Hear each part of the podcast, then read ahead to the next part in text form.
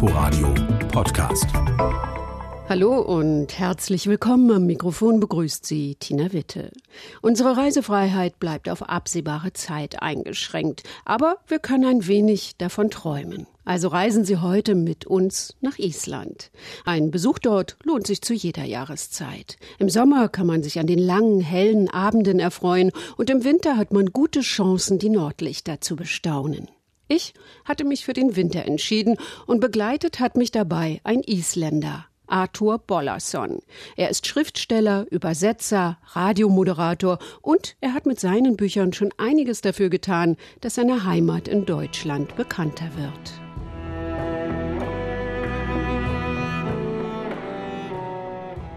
Unsere Reise geht durch den Südwesten von Reykjavik über Borganes ins Landesinnere zum Gletscher Laungjökull. Die Straße führt durch die mit Schnee bedeckte, leicht hügelige Landschaft. In der Ferne liegen die Gletscher noch im Nebel. Den einzigen Kontrast bilden die braunen Islandpferde und ein paar einsame Höfe. An vielen Stellen steigen kleine Dampfwölkchen auf. Also Borgarfjörður heißt die Region hier. Und äh, viele Namen äh, zeugen davon hier. Rauchhügel, Warmfluss, warmes Land, dass es äh, sehr viel warmes Wasser hier im Boden gibt. Es ist eine große Thermalregion und andererseits bekannt für Pferdezucht. Das sind die zwei Sachen, für die diese Region bekannt ist. Eine der größten Quellen ist die von Deildar Tunguquer. Sie ist schon aus der Ferne an der großen Dampfwolke zu erkennen. Ein beißender Schwefelgeruch liegt in der Luft. Kraftvoll sprudelt das Wasser aus der Erde und ergießt sich über die bemoosten Steine.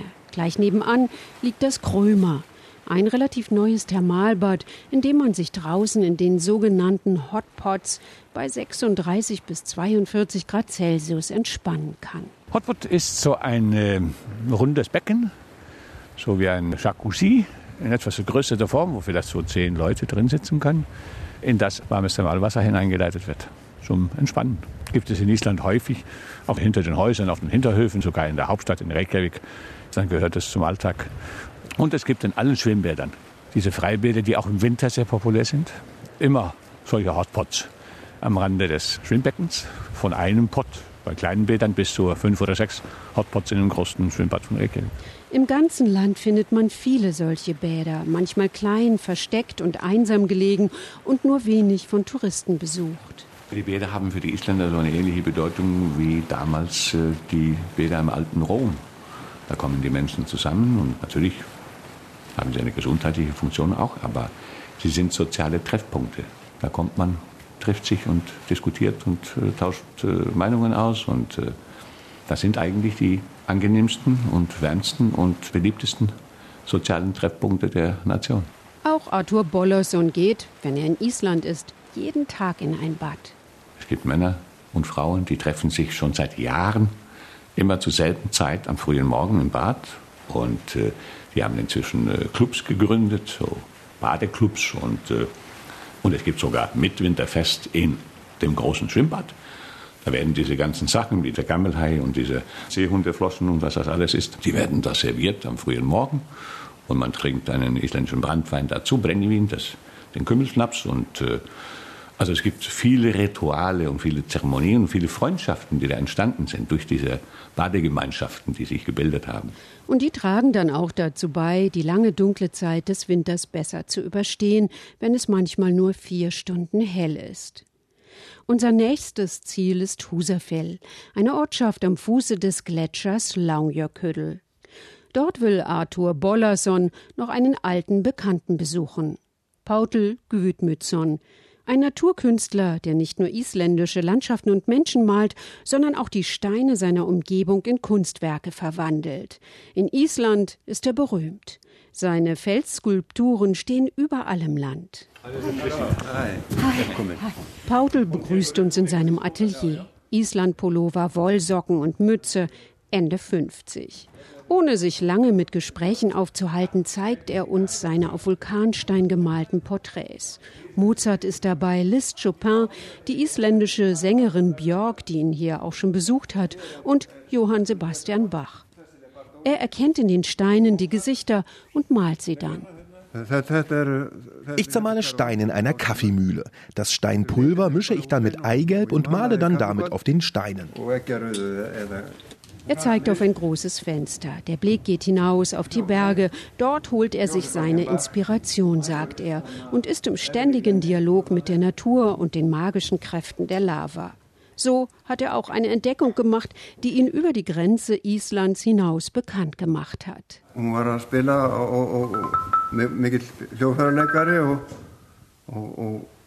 Eine Nichte von mir, eine gute Musikerin, war bei mir zu Besuch. Sie hat hier oberhalb des Hauses Steine gesammelt und hat festgestellt, dass jeder Stein seinen eigenen Klang hat. Und so wurde die Idee geboren.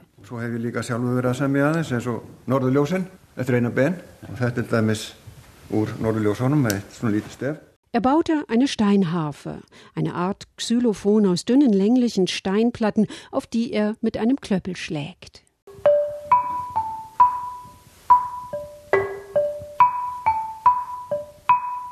Die Noten hat er sich selbst beigebracht. Jede der Steinplatten hat einen eigenen Ton. Und bei genauerem Hinsehen erkennt man auf der Oberfläche gemalte Gesichter und Fische. Manchmal spielt er auch auf zwei Ebenen. Dann zieht er sich einen von ihm kreierten Spezialhausschuh mit einem Klöppel an und spielt dann mit Hand und Fuß. Bei der Steinharfe ist es nicht geblieben. Aus Rhabarberstängeln hat er eine Flöte gebaut, die sich so anhört.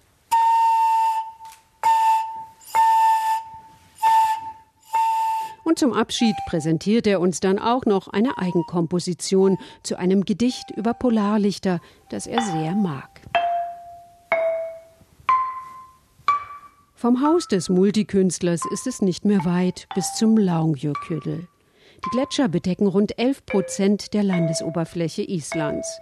Der Laungjökull ist der zweitgrößte und seit einiger Zeit können Besucher auch sein Inneres entdecken.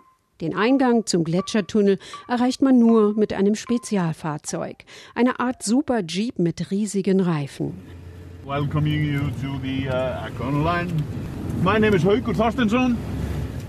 Nach einer kurzen Begrüßung beginnt eine ungewöhnliche Fahrt durch die weiße Landschaft und Gletschergeröll. Also diese Steine, die man hier sehen kann, das ist alles Gletschergeröll. Hier lag die, äh, während der Eiszeit Eis über allem drüber und die ging ja erst vor 10.000 Jahren in Island zu Ende. Und das ist alles im Laufe der Zeit als Unterlage des Gletschers zum Vorschein gekommen. Das ist zermalmtes Gestein von dem Druck des Gletschers, was man hier sehen kann erklärt Arthur, während wir aus dem Fenster schauen. Das allerdings nicht ganz entspannt, denn das Fahrzeug schwankt wie ein Schiff auf schwerer See durch die weiße Schnee- und Eiswelt. Schon die Fahrt ist ein Erlebnis.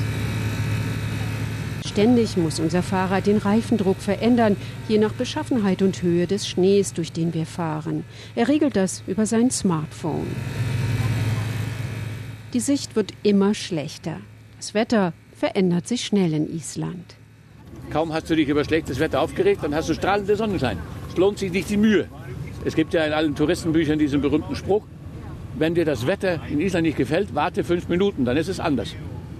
So einfach ist es.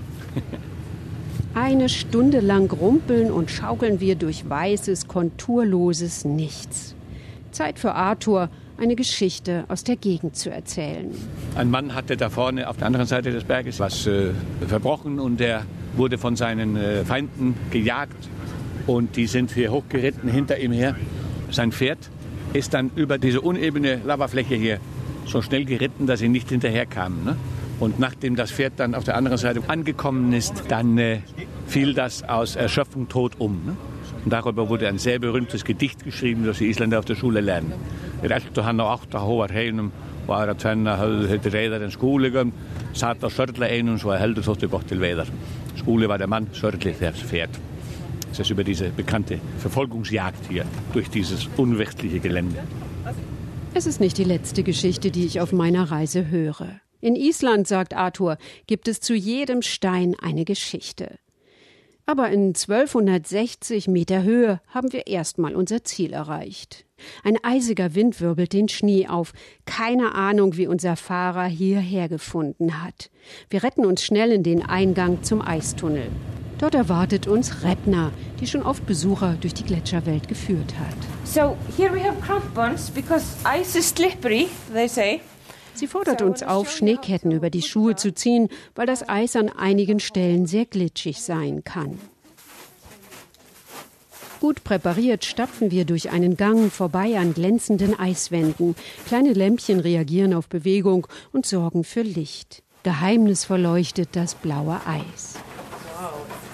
If you see the black layer here in the ice, Schauen Sie hier auf die schwarzen Linien im Eis.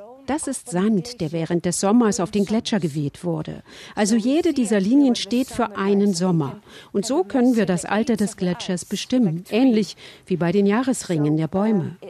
Und diese Linie hier stammt von dem Vulkanausbruch 2010, wenn Sie sich erinnern. Aber wenn wir jetzt tiefer in die Höhle gehen, dann ist das Eis viel älter und kompakter und dann sieht man diese Linien nicht mehr. and we don't see the lines anymore. An einigen Stellen tropft es von der Decke. Der Gletscher ist ständig in Bewegung.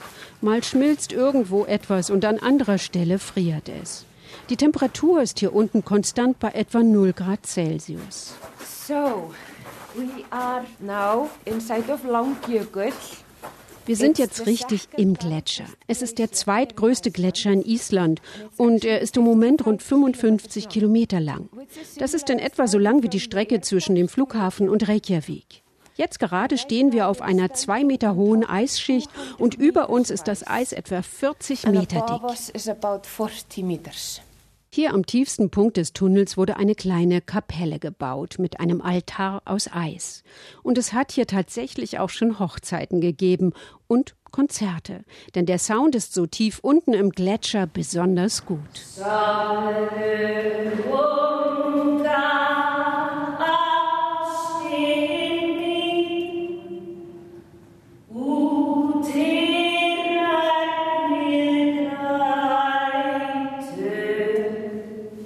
Hinter diesem schönen Lied, das Repner für uns singt, verbirgt sich eine dramatische Geschichte, die von einem Geächteten handelt. So he fell in love with Halla.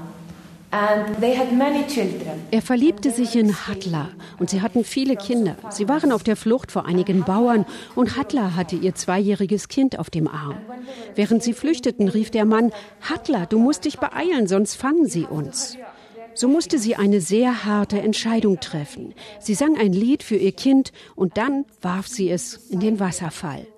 Das ist eine der schwarzen und mysteriösen Geschichten aus dieser Gegend. And it actually, she left it in a waterfall. Um, so it's one of the dark myth stories from the, this area. So traurig wie diese Geschichte sieht es auch für die Zukunft des Gletschers aus. Ein Besuch hier unten soll auch gleichzeitig eine Lektion in Sachen Klimawandel sein, dokumentiert auf einer großen Tafel.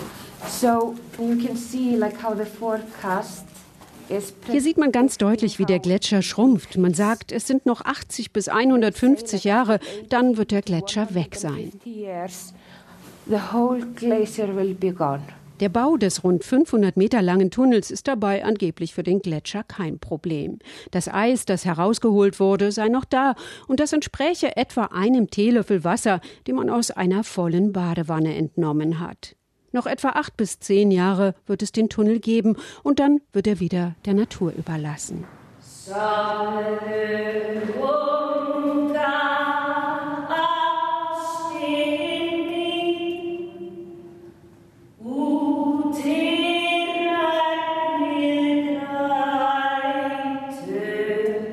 Wer noch mehr über Gletscher erfahren möchte, der sollte unbedingt das Perlenmuseum in Reykjavik besuchen. Und das nicht nur wegen der interessanten Ausstellung, es lohnt auch wegen der grandiosen Aussicht von dort auf die Stadt und die Umgebung. Und wenn Sie noch mehr Geschichten über Island lesen möchten, dann empfehle ich Ihnen das Buch von Arthur Bollason. Sein Island-Lesebuch ist im Mana Verlag erschienen und kostet 27,50 Euro.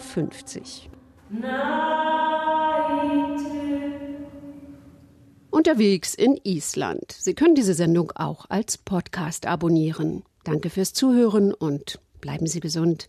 Am Mikrofon verabschiedet sich Tina Witte. Inforadio Podcast.